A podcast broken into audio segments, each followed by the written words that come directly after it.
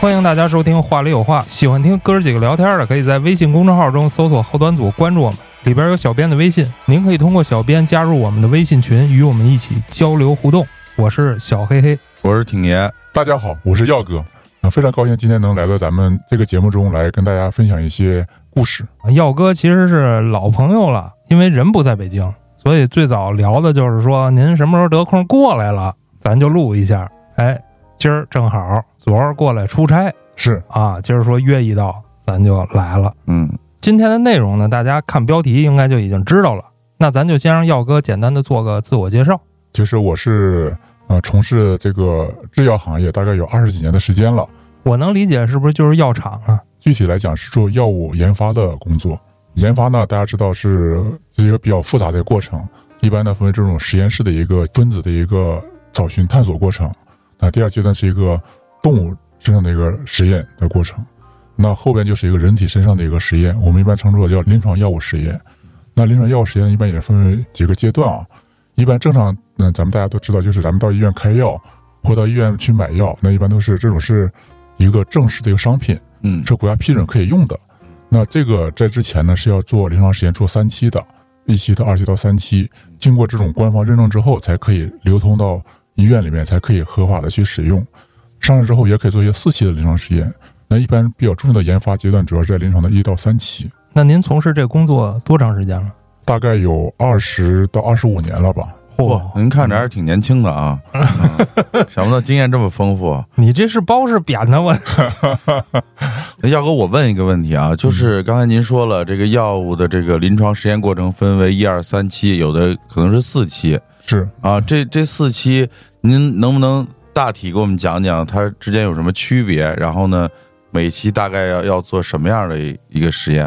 啊，一期主要是一个呃对药物的一个安全性的一个测试，嗯啊，包括这种有没有这种不良反应啊，或者这种死亡啊，嗯啊，先做这么一个大概的一个测试。那二期呢，主要是这个剂量的一个测试，就是这个多大剂量能够比较安全，而且还能达到疗效哦啊。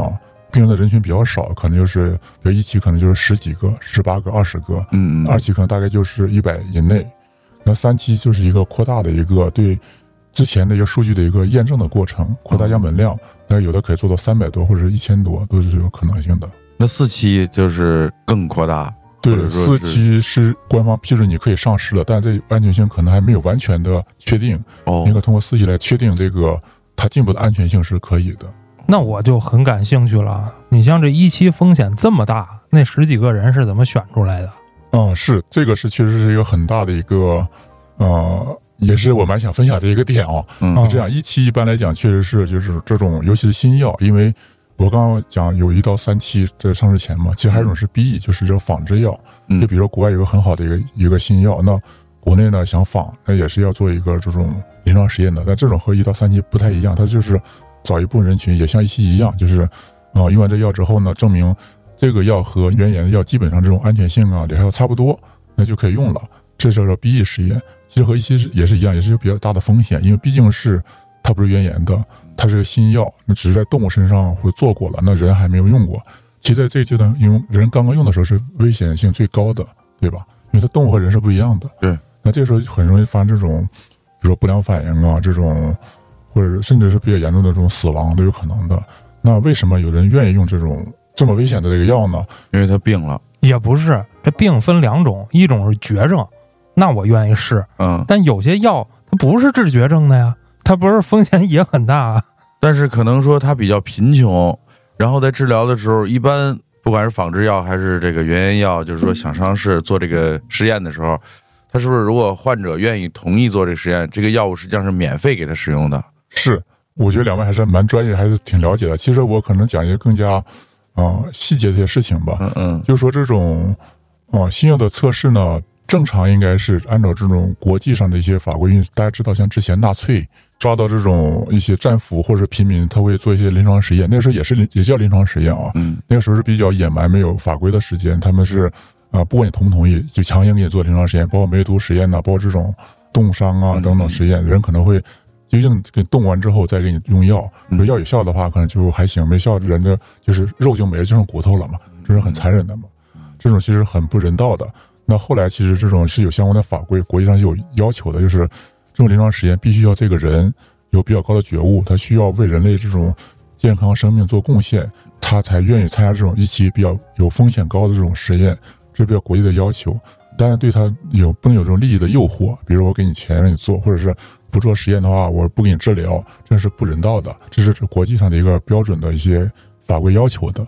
那可能实际上情况，行业内做法可能就是有点啊千差万别了。举个例子，很早之前的话，可能是我不知道有两位有没有听说过，有有个词叫试药人，嗯对，就是说他们可能是比如一些吸毒的人，或者像刚刚讲的这种经济条件比较差的，他比较缺钱什么，那他这样可能是你参加这个实验的话，我抽一次血啊，给你多少钱，对对吧？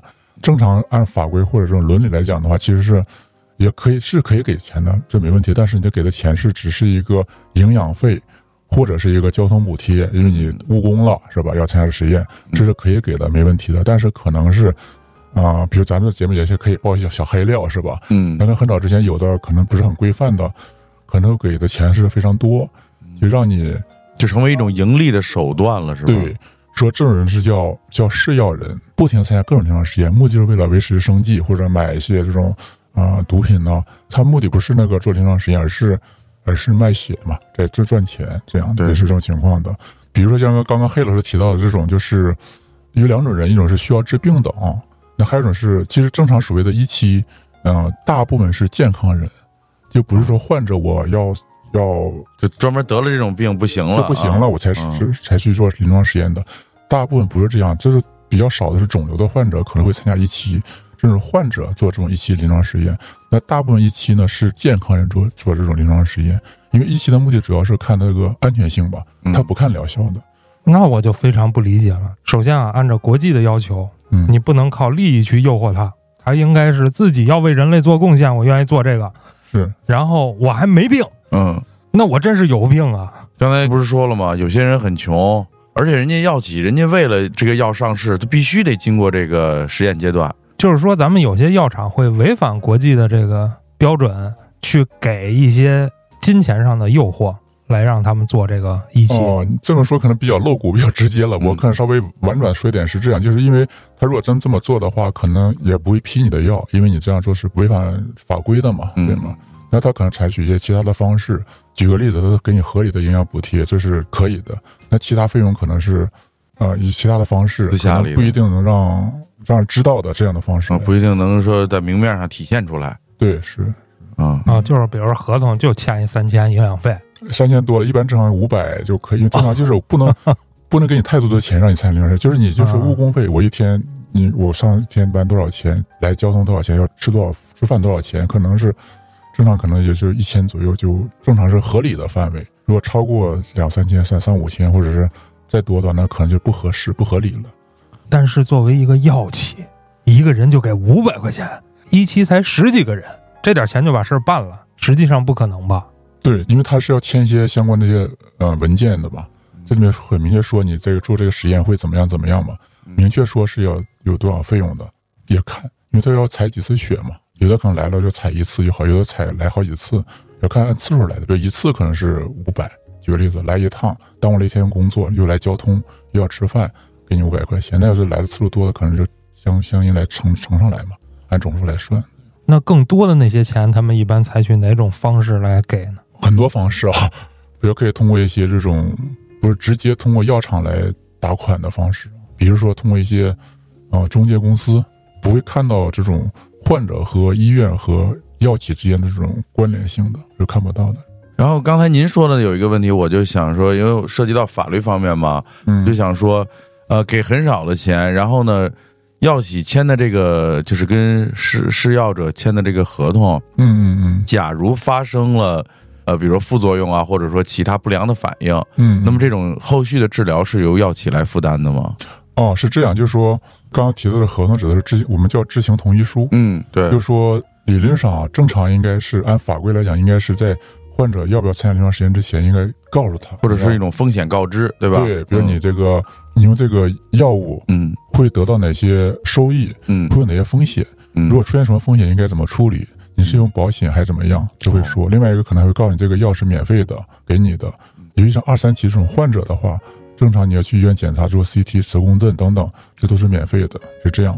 哦，就是说，就是药企实际上是会给这个呃试药的人员买保险，如果发生一些意外的情况或者说不良反应，嗯由保险公司来付费给他后续的治疗，是吧？这得哪种保险呀？啊哦，这是我们是有行业内属专业的保险的，是可以做的，这个是没问题的。哦但有一个特点是，呃，它有条款，就是你这个临床实验是按照这种啊、要求来正常来做的，如果出现意外的话，那是保的。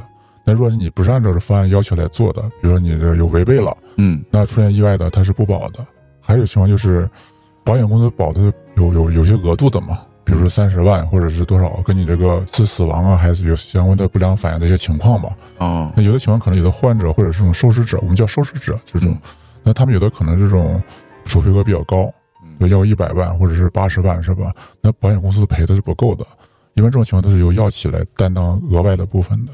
哦，对，就这种试验这种药啊，它一般来说对于这个试药的人员，药企一般也会有要求嘛，比如说我要青壮年，或者说我要老年，嗯我要未成年人可以试药吗？对这个问题非常好，就说是这样，就是一般一期健康人的话，一般就是有有年龄要求的，有性别要求，嗯这有法规规定的。嗯，你比如这种性别要最少是二比八的比例，二是什么？男性、女性女性性要占二。，对，因为女性愿意做实验的很少，因为她这种也包括观察也影响因素比较多，像这种呃生理期啊、哺乳期可能会影响这种血药浓度监测什么的。但是因为这个药品要保证所有人类都要适用嘛，也对必须有这样本量，所以要选就是一般是二比八的比例。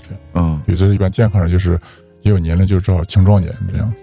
如果是有的二三期这种用于患者这种临床实验，那可能就是有很严格的一些标准，比如我的药是治疗癌症的还是治疗感冒的，那你选择的标准不一样，甚至这个病种的具体很细节会有一个入排标准来规定清楚。所以说比较严格临床实验，如果是它规定很清楚要有哪些人群可以参加的话，有的人即使愿意参加，可能比如有的患者确实肿瘤晚期了，这个药其实很好，那没有其他药可以代替的，那药厂就有这个实验机会，医生也给他介绍了，他很想很想参加，可能有十个人都想参加。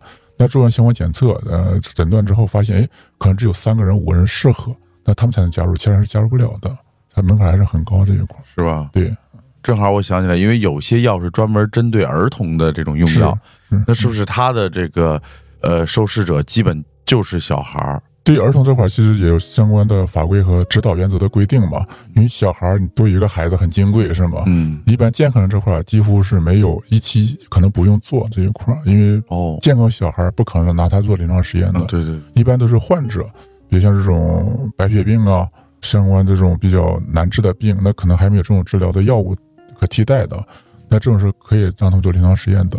但这也分情况，就如果是那种嗯罕见病，可能病例数就不会像二三百例或者一千例这样子，可能相对病例数少一点，因为你要求太高做不到，对吧？那还有的病人可能这种确实这种患者很难入得进来，就很难参加得了。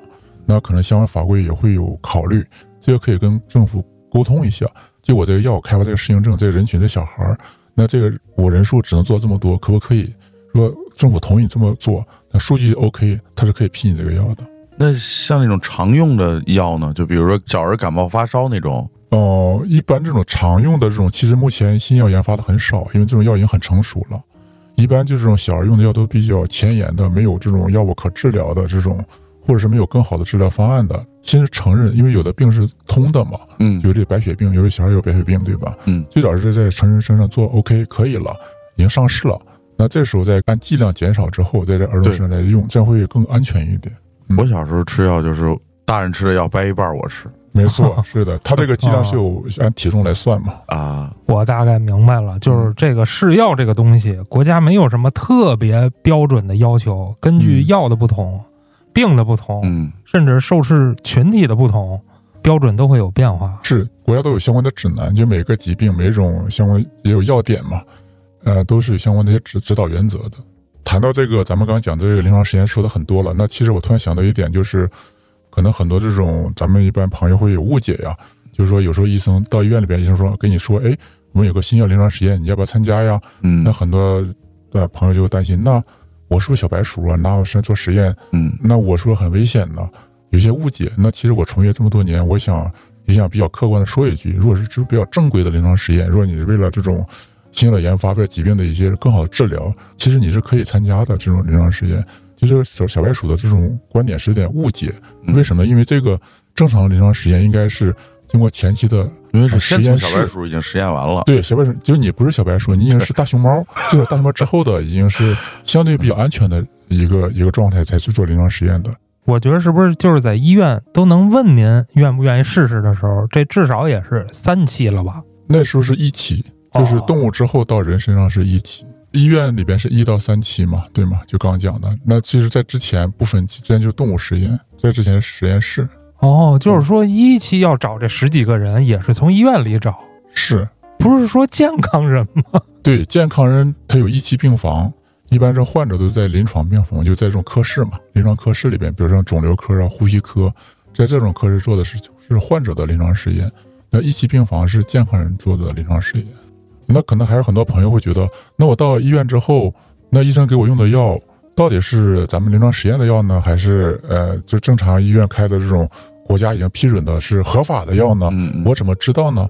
那一般来说，正常应该是你不管是做手术，大家都知道也会给你签一个手术同意单，你同意才能去做手术，嗯执行同意书对，叫执行对叫执行同意书。那其实新药的临床实验也是有执行同意书的，啊、正常应该是啊、医生会给你先谈好，你愿不愿意参加临床实验，有有啥风险，有啥受益，那你同意的话再签字再参加，要不同意的话，那就是可以拒绝不参加，这是你的权利。那就是这个担心，就是目前现在是没有了。那可能啊，聊聊很久之前的这个行业刚刚发展之初吧，因为那个时间可能这种法规啊，或者有些行业不是很规范的时候，也是有些这种一些小黑料吧，嗯，认真讲一下啊。那就是说，有可能在患者不知道的情况下试了药了。嗯，这种情况下是只能说是可能会存在，或者很早很早之前有可能会在某些国家、某些行业可能会存在，这就不说很具体了啊。嗯就是比如说，举个例子啊，像有的患者这种脑中风、脑出血了，嗯那你被送到医院之后呢，肯定要急救到 ICU 去抢救。那这时候患者家属一往往是在 ICU 外边，不会进去陪伴。那患者是昏迷状态，自己也不知道，是吗？那刚刚我有提到，就正常临床实验应该是你要签执行同意书，你才能做临床实验。嗯那你昏迷的时候你是不知道的，那你用用到哪些药的话，可能你也没有这个知情权，你也没有能力去知道这个事情，那你有可能会被用上。就包括那种可能，比如说独身的人，他没有家属啊，出现这种情况了，也也没法有人去给他去签这个知情同意书，就有可能被医院就按照这种流程就给他试一下，是吧？是像刚才这种有家属的情况，按理说应该是签了知情同意书了，只是说医院给偷梁换柱了。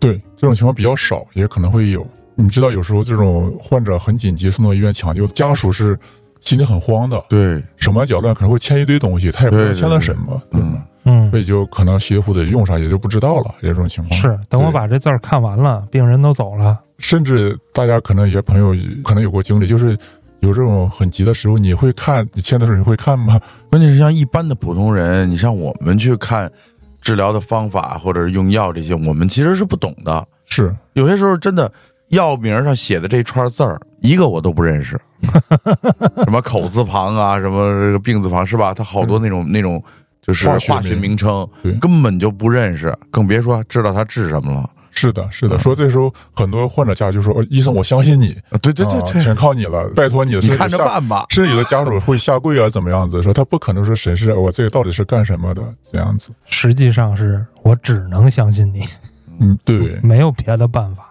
呃，这是一种情况啊。我刚说了一半，还有一种情况就是正常应该是像这种小孩儿或者这种昏迷的或者无行为能力的人，嗯，正常应该是有一个呃监护人，对，或者第三方公证人来签字证明我是同意的，对吗？这种情况是应该是这样子的。那可能实际操作过程中，可能就是会有各种的千差万别了。嗯其实对药企来说，我只要取得了实验的数据，不用太在意这个做实验的人到底是什么样的人，是吧？是按照规定来讲，应该是要尊重他的意愿的。对对对，但是可能是实际上操作中可能就之前啊，现在应该很规范了。嗯嗯很，早之前可能会有一些这种不太规范的地方。药品的研发，尤其是原研药，其实需要投入大量的人力、物力、财力，才能够研发出来，是吧？是那周期非常之长，就是成本非常之高。是，它这个整个的研发过程，是不是也属于是边做实验边研发？还是我就先找这些什么所谓的化学方程式的配比，然后呢看它的化学反应，然后再统一再做实验？大部分情况是在做临人体临床实验的时候，基本就是确定一种分子式了。啊，对，不会说是三个分子式同时用，是因为它成本很高。刚刚讲过，一般像对，前期实验室或动物实验，基本可以确定一个分子式或者一个化合物了，后期只拿这个分子式来做一期、二期、三期来验证。对，投入是非常高，一般七八年一个新药，原研的要七八年。那像这种肿瘤的患者，一个患者啊，基本上就不是说给医生的费用和这种相关其他的管理费用了，就给患者身上的这种治疗费、检查费啊，一般要三十万左右，就是比较低的，一个患者三十万左右。那对于这种仿制药来说，嗯，就是它可能过了那种保护期限了，然后呢，或者说未经授权的来仿制，仿制实际上是把它这个药，咱们做这个就类似于一个成分的一个提炼，是然后看它是什么成分，然后咱们再再参照。没错。那那那这种过程，它会和原研的药有多大的这个差别？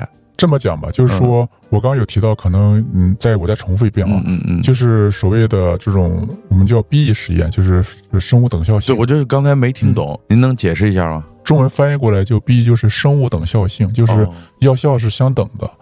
这个相等可能一般人理解相等就是跟它一样，可能这样理解，但实际上不是这样的。就是实际上我们这个仿制药和原研，呃，只要不比它差啊、就是可以的。但等效和不比它差是两个概念，嗯，不知道你们理不理解啊？我我大致明白，因为咱们看过《我不是药神》，它那个原研药非常贵，它仿制药便宜，但是呢，效果肯定是没有这个原研药的效果那么好是啊，对，会差一些，但是呢，也也不至于说也比没得吃强。也对，也比没得吃让病情恶化要强是，啊。就有的，比如说是一个抗生素吧，那可能是人原研我吃一片，副作用比较小，也治病了。那可能仿制的一片可能浓度不够，治不了，我要吃两片，那两片可能也治好了，那可能副作用相对危险就性性对，对高了一点。它那个好像掉头发什么的，嗯，嗯，就是副作用比那个原研药要大一些，是吧？对，因为它浓度做不到，你要加大剂量，那可能副作用就会大一点。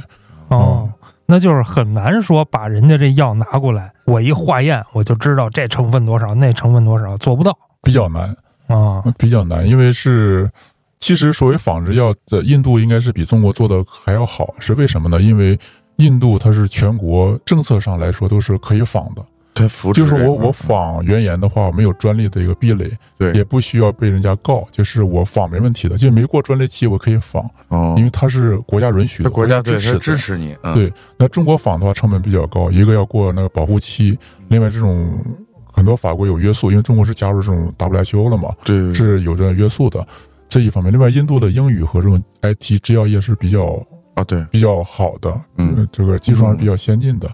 呃，英语对，因为很多成分都是用英文呐、对啊什么，成分本身就是英文来标的哦，，咖喱味儿的英文是吧？啊，对。对人家官方语言就是英语嘛，是哦它是英联邦的这种，对。印度人英文、数学和 IT 都是很厉害的，对对对对，对的，这样。呃我就是说呀，嗯。这个还能作为一个优势。优势啊，可不是就是是。包。括电信诈骗，其实印度人做的也很厉害，因为印、哦。印度人是之前在就是西方国家的一个 help desk 雇佣人员都是印度人做这种热线的嘛，嗯。这样到等于他是诈骗的话，这套话术都啊，对，话术都是一样的，啊，人都是一拨人，可等于原先是 客服，嗯。后来变成了诈骗，啊，对，就是一听起来这声音非常的熟悉。啊。是。是，一个是接线员的这个咖喱味儿的英语比较熟，人家容易相信，因为之前我 IT 有问题打电话也是你这种语言嘛，比较对对对，比较那个容易相信。另外一个，他们的 IT 做这一套系统也比较熟嘛，他做诈骗软件其实 IT 也很厉害，而且专门是诈骗北美那边的，因对对对，为北美的 h y p e d e s 就在印度这样子。是他们学中文成本太高。对对，成本比较高，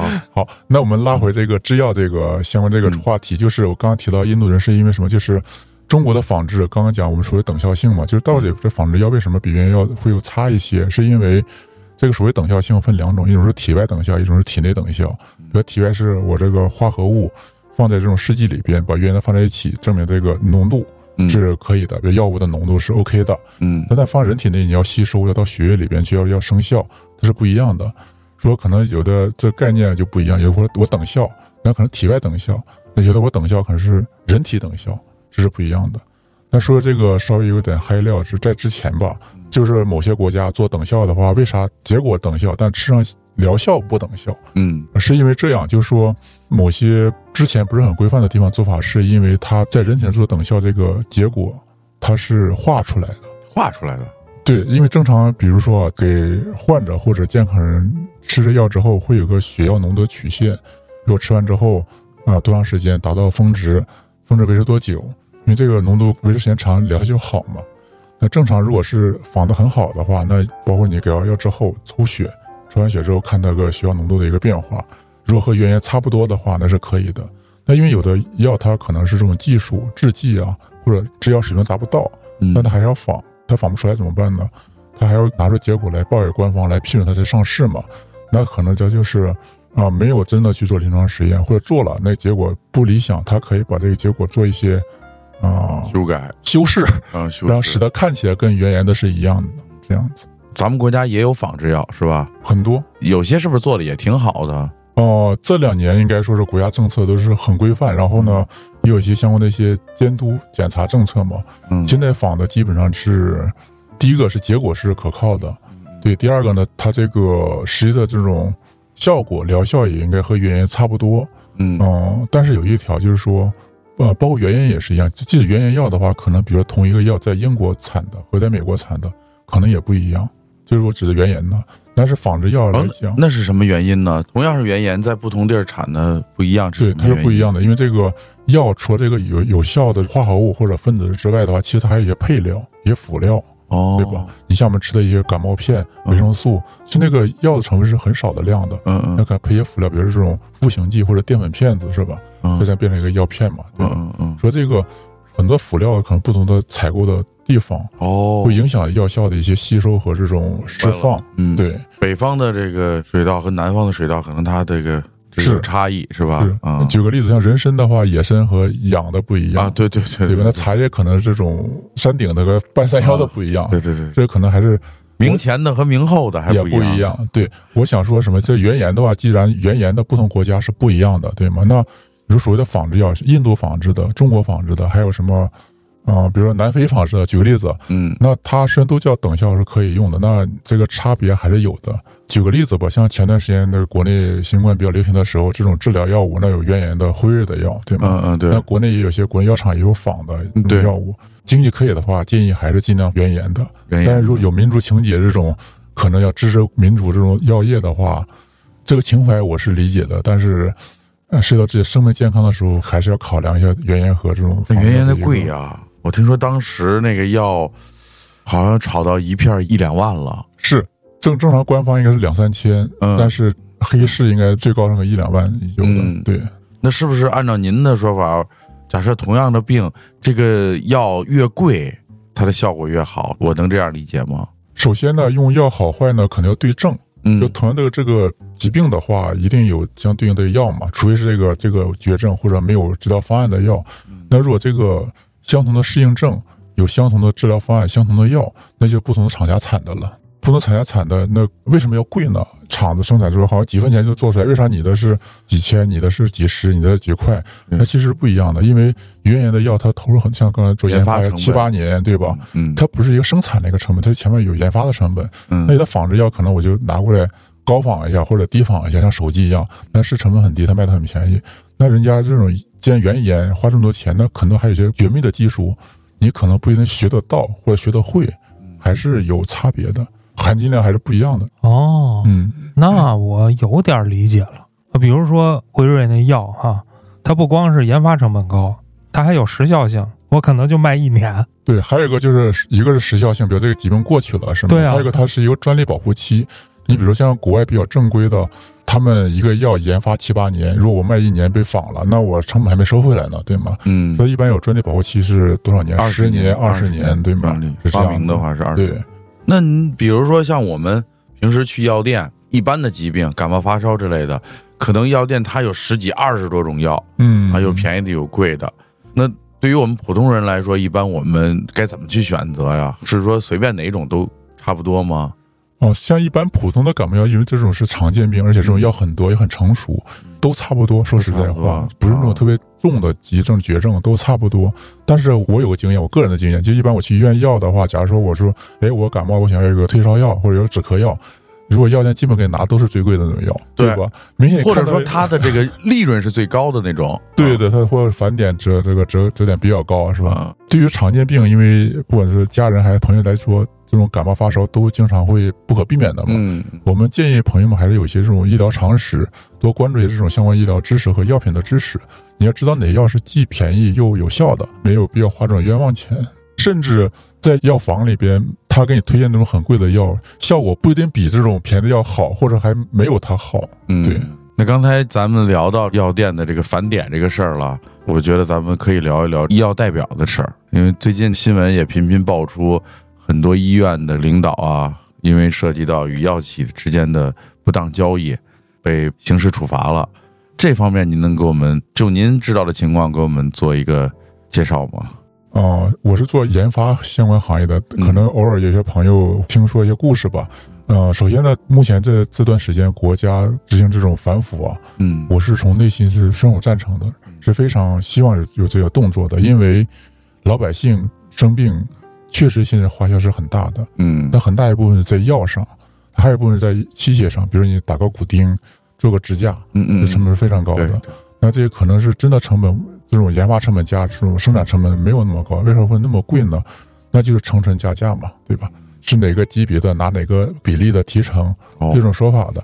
那其实不管怎么样，最终结果就是老百姓负担越来越重了，得这种重病的家属，家里边可能一个一场疾病就会人财两空也有。嗯其实这种情况其实是可以通过一些国家的一些强制的手段降低老百姓的成本的，因为患者很多东西不知道，他第一个接触的端口就是医院医生，说这块确实有很多的这种黑料。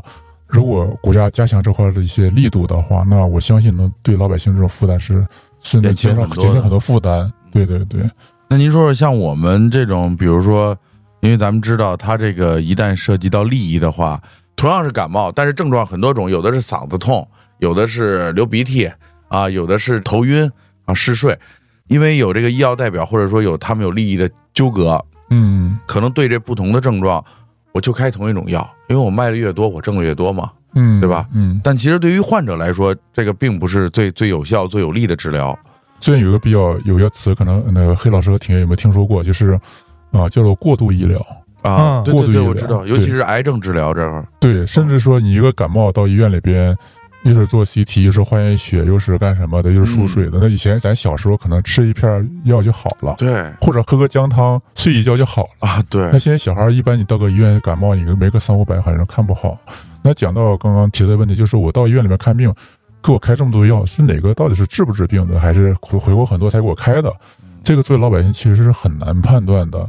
可能有些情况是这样，就是你真的这个疾病可能是其中他开了五个药啊，举个例子，那其中可能是十几块钱的药是治你这个病的，那其他一些中药或者一些这种保健药，保健类，反正啊是几百块钱那种，其实它你吃了也吃也能吃饱，反正也行，但不吃好像是 你不吃的话，吃这个这个十几块的药也能啊好，也也 也够了啊。对，但对作为老百姓，可能就是很相信医生，因为你我开了这几个药肯定是好的嘛，那我一起都吃了。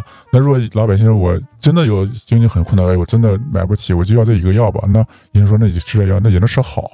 老百姓真的判断不出来，那那还是回到刚刚这问题，这还是一个国家政策的问题。如果对这种严厉打击的话，那真的还有高薪养廉的问题，因为这也不能一边倒说就是医生的怎么医院的问题。如果是你想一个医生毕业之后，研究生、博士生也要什么规培，也要乱七八糟之后下来之后三十五岁了，那只要大家要买房结婚，一个男的，一个觉得高薪不一定能养养廉。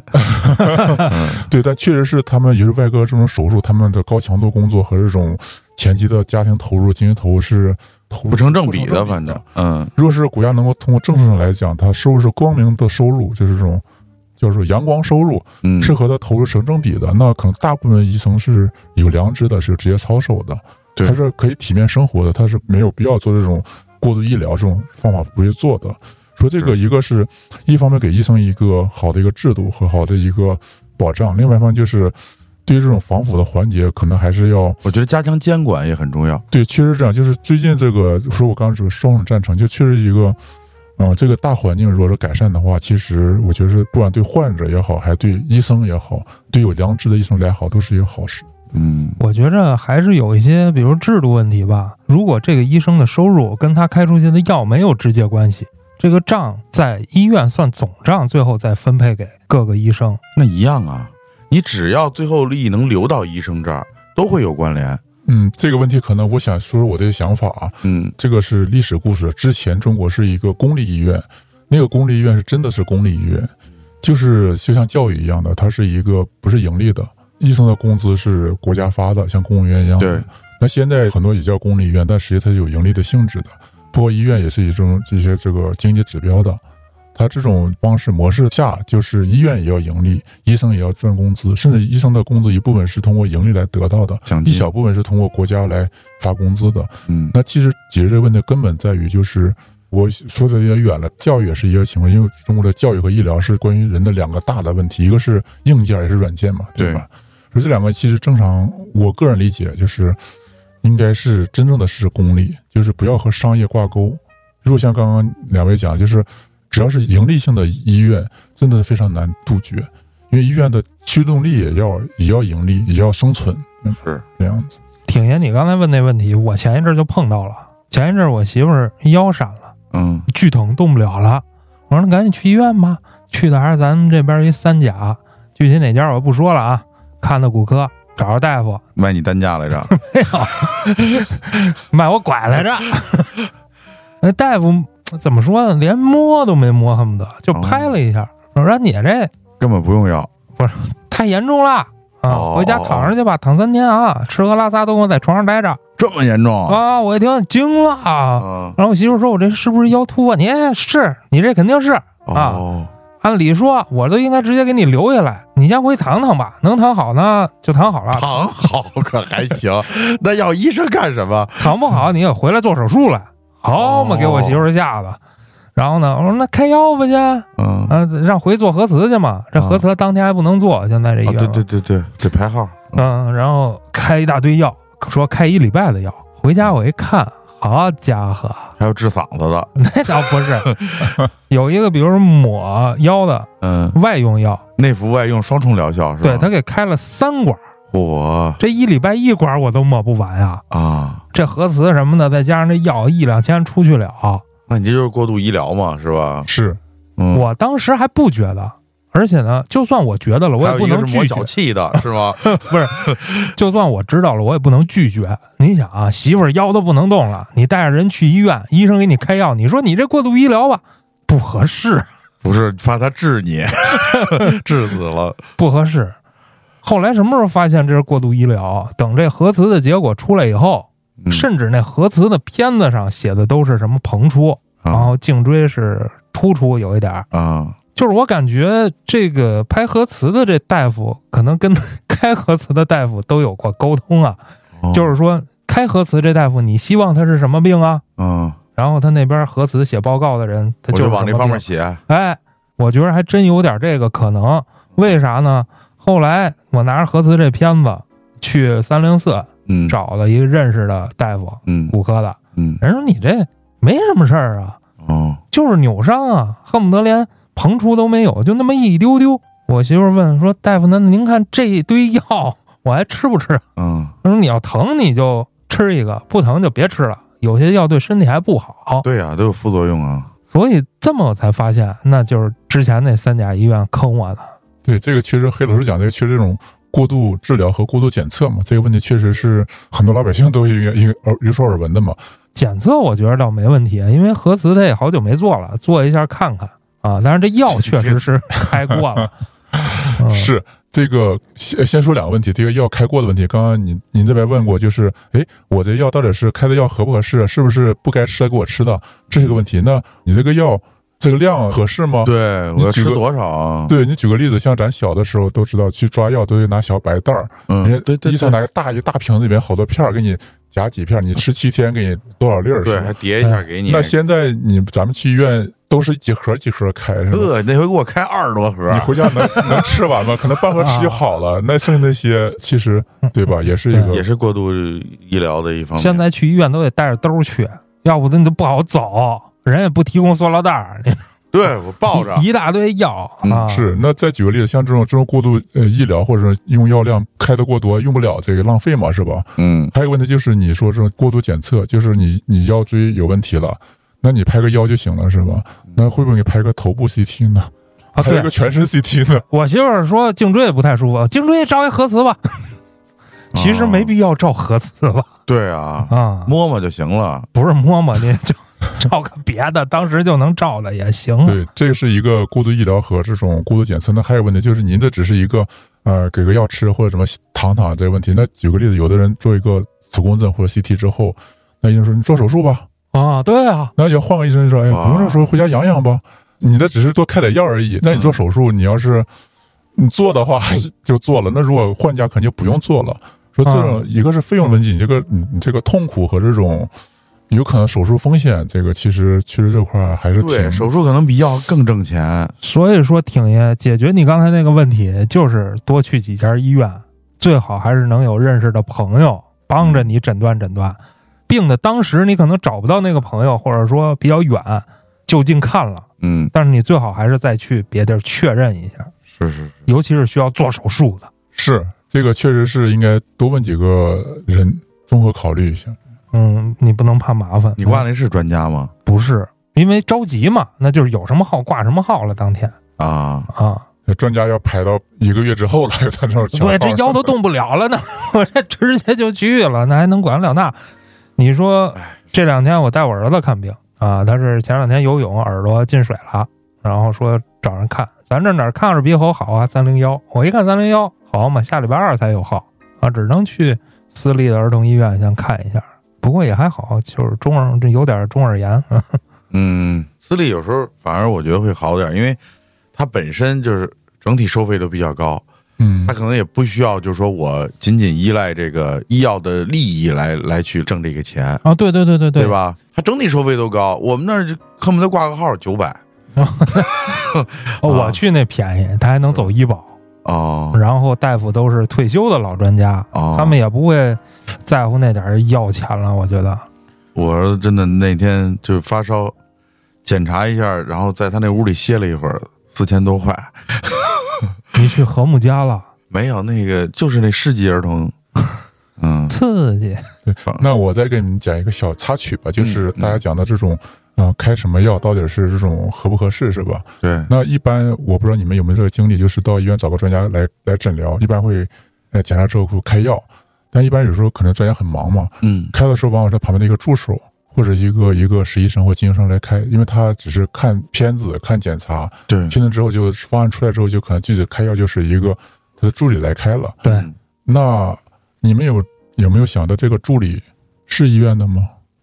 哦，根本就不知道，在医院我们理解，只要穿着白大褂就是医生，那有没有可能是医药代表坐在那开呢？很有可能啊。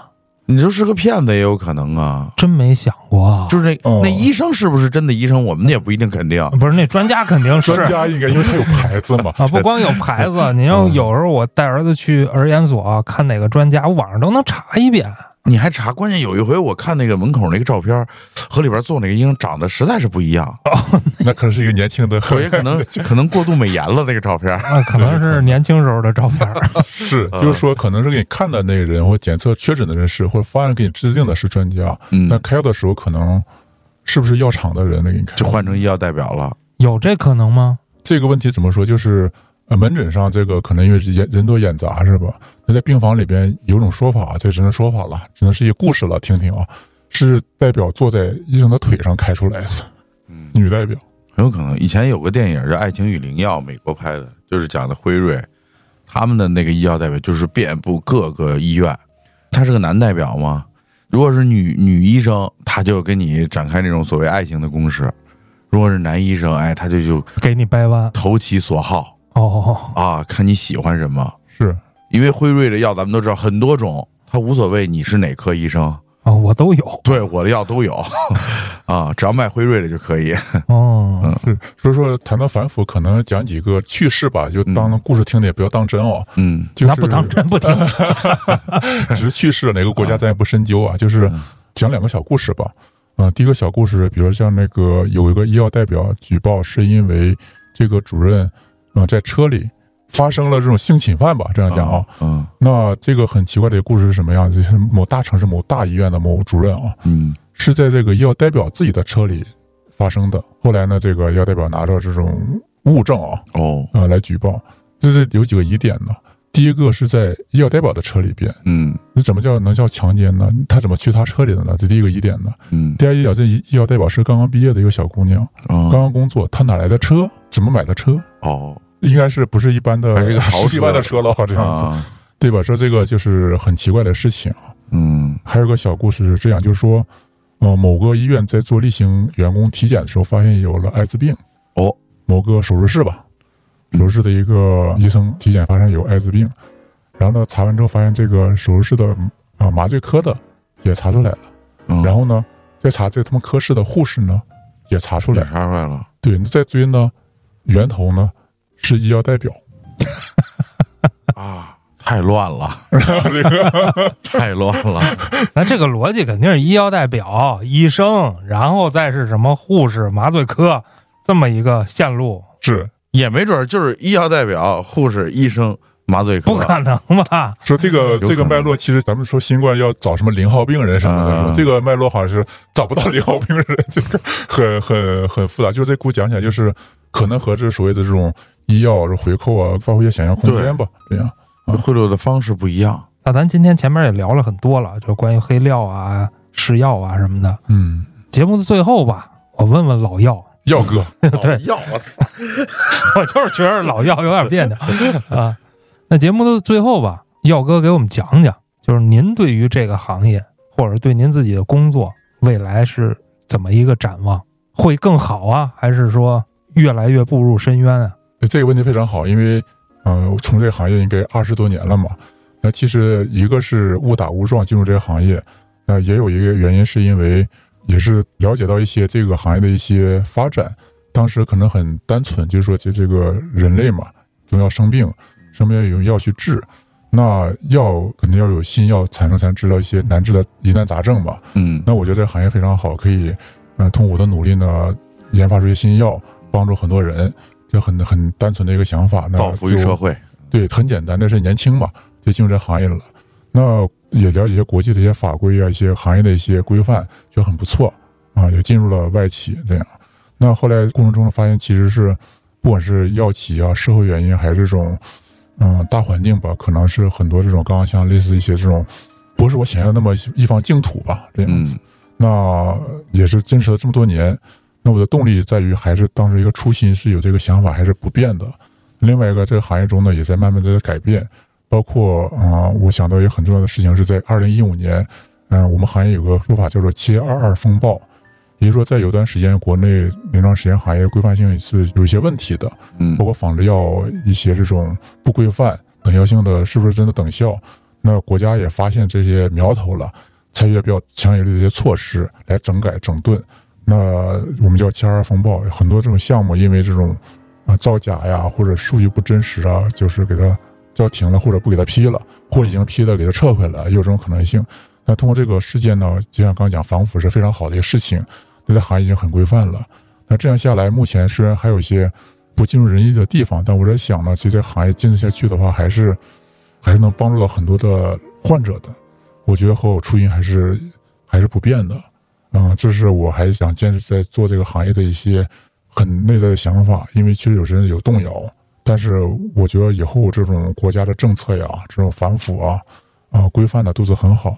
那从个人来讲的话，其实我还是有些小的一些想法和希望的，就是说，啊，从我和药厂的角度来讲的话，我们是希望做一些药出来的，那药厂也是希望投入之后有有收获。那这样的话，患者来讲的话，也是有这种健康啊、疾病有治疗，这都是好好事情。嗯那为什么没有做好？是因为各方的利益纠结在里边。你比如这换药厂花了很多钱，他希望这药能够卖，能够上市，那可能有中间有些矛盾的时候，到底是考虑药厂的利益，还是考虑患者的利益，嗯还是考虑这种整个社会这种科学发展的利益？这些肯定是实话实说，确实是不同的人价值取舍问题。那肯定要考虑的，但要找一个平衡点。那我希望这个行业以后以后的发展能够先考虑患者，嗯第一是患者的利益，第二个才是这种社会的利益，第三个才是药厂的利益。但有些人往往是药厂先考虑药厂的利益，对，那社会利益可能也没有很多人来管，最多监管机构来管。那有时候就缺失的话，可能管不了。那患者的话，懂得能自我保护，不懂得可能保护不了自己。那我希望以后这个行业的发展，监督机制越来越健全，在行业的大方向发展，还是应该是第一是患者的安全和治疗疗效，这是第一个要关注的。第二个是整个社会的一个科学的发展，因为毕竟要有新药研发嘛，还是要发展科学、研发新药的，这要关注。那药厂利益真的是放在第三位，这个可能是一个整个一个我们这个行业的认知和整个中国老百姓认知上来之后，那才能够往这方向发展。这方向是对的，但是可能还是有很多的路、很长的时间来来走，才能达到这个理想的状态。如果真的达这种目标，像刚刚两位的疑问，我为什么健康我要做临床实验呢？我这个我为啥要付出呢？其实就是我给你合理的报酬，我就是想让社会发展、科学进步，对以后的病人有更好治疗，这是对的。只是有些操作可能有些啊、误导，或者患者不理解，或者药厂一些个人利益的考虑，有一些稍微偏颇。但这个方向，我觉得还是慢慢在纠正，中。应该引导正确。就像这个，嗯现在很多人也加入了遗体捐赠嘛，对吧？对对，啊，嗯，听到这个耀哥这么说，我也很欣慰啊。至少耀哥作为行业内的人，二十多年啊，嗯，他还是相信这个行业会越来越好的。是，通过以前的七二二风暴，对，包括现在最近，我觉得又是一次风暴没错啊，啊。经过这些风暴，咱们这个行业会越来越好。是包括嗯研发端和销售端，如果是规范起来的话，老百姓最终还是受益人。对，好，那谢谢耀哥来访啊。啊，谢谢给我这机会和大家感谢耀哥带来专业的知识啊。对我们俩免费上了一堂课，非常荣幸啊嗯。那那个听众们，如果有什么这方面的经验或者是说经历，可以在评论区留言。我是主播小黑黑，咱们下期再见。